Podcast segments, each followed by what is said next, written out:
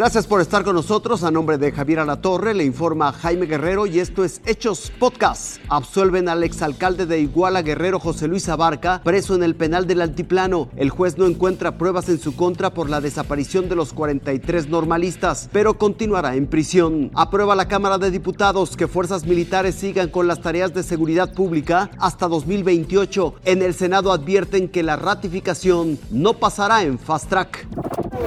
Repitieron la dosis de impunidad. Esta vez en el 27 Batallón de Infantería en Iguala Guerrero. Son los vándalos que se presentan como estudiantes normalistas de Ayotzinapa. Este miércoles el camión robado era más grande. Antes de utilizarlo como proyectil para abrir la puerta principal del ejército mexicano en Iguala, le pintaron consignas. Todo empezó como una protesta más. Cartulinas, gritos, exigencia de justicia por la desaparición de los 43 estudiantes hace ocho años. Esa fue la protesta. Después, el turno para el vandalismo.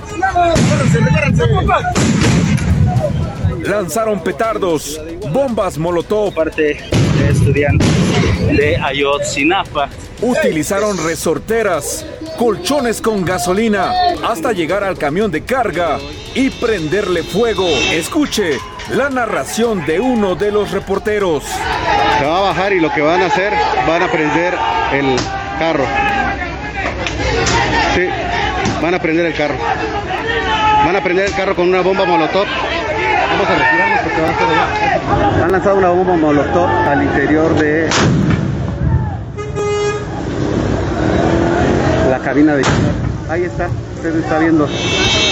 Esa es la fachada del autobús. Nos vamos a retirar porque está llegando la, la lumbre al tanque de gasolina. Y enseguida, la huida a bordo de autobuses de líneas turísticas que hoy los cuentan como vehículos robados. No hubo detenidos, ni siquiera presencia de las autoridades. Con información de Juan José Romero, Fuerza Informativa Azteca.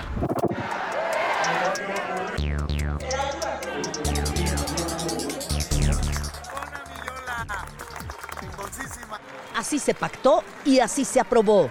Con 335 votos a favor y 152 en contra, en la Cámara de Diputados, Morena, PT, Partido Verde y el PRI aprobaron ampliar hasta el 2028 la presencia del Ejército y la Marina en tareas de seguridad pública en el país.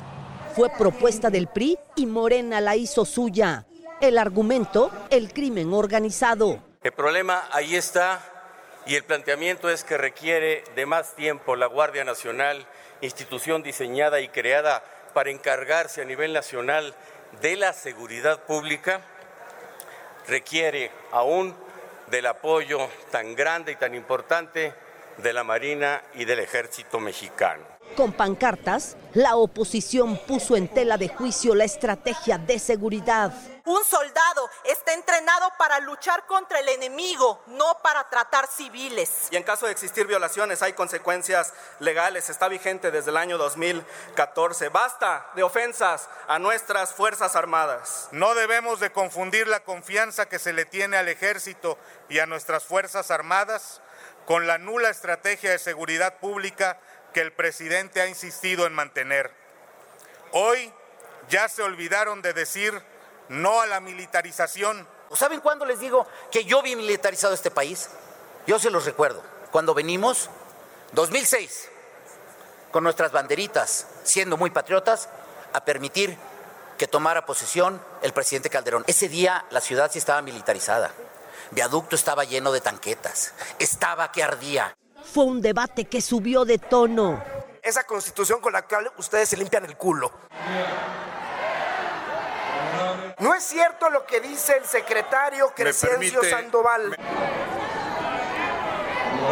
Ya sin sus aliados del PRI, la oposición no tuvo los votos suficientes para frenar la reforma. Solo el priista Francisco Yunes votó en contra. El dictamen pasó al Senado de la República para su validación. Maxi Peláez, Fuerza Informativa Azteca. Gracias por su compañía. Esto fue Hechos Podcast. Que tenga una excelente noche.